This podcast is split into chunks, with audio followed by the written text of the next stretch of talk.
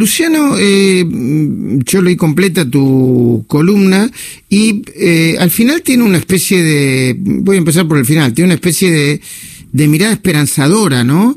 Eh, vinculada con, primero, obviamente hay una muy fuerte crítica sobre el discurso que se baja desde el poder, desde el gobierno, planteando la idea de que, ay, espero que no se haya cortado la comunicación, planteando la idea de que, de que el mérito no tiene ninguna importancia, eh, eh, plantea unas metáforas, Luciano Román, mm, eh, eh, la idea de que, de que es mejor, que sería mejor este, no iluminar los canteros de la matanza y quitarle al mismo tiempo lo, lo, lindo que tiene la ciudad de Buenos Aires. Bueno, todas unas metáforas que son que uno cuando lo analiza lo pone triste, ¿no? Porque dice, ¿qué, qué, cuál es la propuesta de futuro, de crecimiento, de sueños que, que propone el poder o el gobierno, ¿no, Luciano?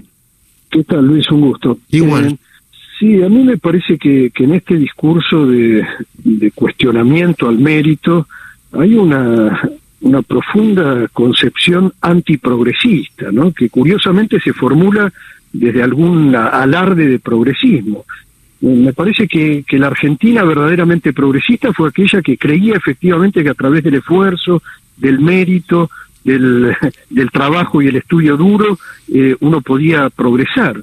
Y esta es la historia de, de muchas generaciones de argentinos. De manera que eh, despreciar esto, desconocer esa herencia que, que forjó el destino de, de muchos argentinos, un, un, destino productivo, un destino alentador, de, de crecimiento, en el que la norma era esta de que los hijos vivieran mejor que sus padres, me parece que es, ya digo, traicionar un, un concepto esencialmente eh, progresista y de, una sociedad sana, ¿no? Eh, a mí no, no deja de sorprenderme porque, porque me parece que hay algo muy profundo. Pero como vos decías, yo quiero ser esperanza, esperanzador en el sentido de que no creo que este espíritu pueda eh, enquistarse desde el discurso oficial. Creo que, que depende un poco de, de, nosotros mismos, de los ciudadanos, no, no resignarnos a esto, no creer que, que el destino de la Argentina pase por igualar hacia abajo, sino por... Lo que pasa, por... Luciano, que si las políticas van en, van en sintonía con lo que están diciendo, y aparentemente van en sintonía con lo que están diciendo, hay como un achicamiento, hay un país cada vez más chiquito y más pobre, ¿no? Y cada vez menos pretencioso, cada vez más resignado.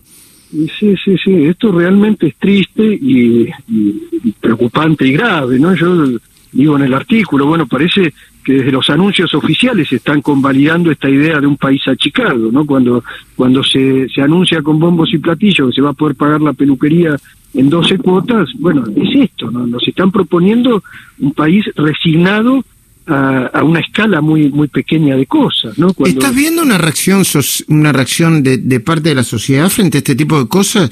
Quiero decir, lo, lo, los banderazos, la, la, propuesta de salir a la calle, el ganar la calle de, de, parte de gente que no, no, me parece que no está enrolada en ningún partido político, en todo caso no eh, eh, tiene muchas cosas para reclamarle a este gobierno. ¿Te parece que es una reacción saludable y que va a continuar? Sí, yo creo que ahí hay un síntoma interesante y, alentador, que es el de la reacción espontánea de, de sectores de la ciudadanía que, que con, con, reclamos variados, porque ahí no, no hay tampoco una consigna uniforme, pero lo, lo que hay es eh, sí alguna coincidencia y algún eh, algún punto de unión en decir no no nos conformamos ni nos resignamos a, a esto, ¿no? Que desde el poder baje además una cosa que, que parece autoritaria en cuanto al discurso y en cuanto a los hechos. Bueno, me, me parece que ahí en, en, los banderazos y en otros hechos, ¿no? Eh, yo lo, noto hasta en la conversación que hay como como cierto espíritu de reacción frente a eso que, que me parece saludable y sano, ¿no? En la medida en que por supuesto sea se ha hecho como, como efectivamente ocurre, a través de, herramientas pacíficas, civilizadas, ¿no? A través del diálogo y el reclamo democrático. Me, me, parece que ahí hay algo auspicioso, evidentemente. Y el tema de la economía un poco también acompaña la idea del país chiquito, ¿no? No, no, no las inversiones, cada vez más impuestos, cada vez más presión impositiva a los sectores productivos. Ayer, este, bueno, lo decía Patricia Bullrich en Media, ¿no? Están proponiendo un país IFE un país este un país de con ingresos parejos para millones de personas de 10 mil pesos y, y, el Estado, eh, vos quédate en casa que el Estado te sigue cuidando. Exacto, yo digo ahí en el artículo, Luis, que cuando hablan del acompañamiento y del apoyo del Estado, el cual nadie reniega, por supuesto, en una Argentina tan desigual como, como la que tenemos, es evidente que el Estado debe actuar como nivelador, pero acá se alude al acompañamiento del Estado en un círculo de dependencia y subsidio o, a la inversa, de subsidio y dependencia, ¿no? Eh, yo te doy y, vos dependés de mí, en lugar de lo que históricamente ha sido aquella Argentina progresista, que era apostar desde el Estado a la educación pública que te da libertad, porque es a través de, ese motor donde se genera el, genuino progreso y crecimiento. Y acá no, parece haber esto, me, parece buena esa metáfora, de un país a la escala del IFE, ¿no? de decir, bueno, de, dependés de, lo que el Estado te da, que además siempre es muy poco, pero, pero termina siendo indispensable.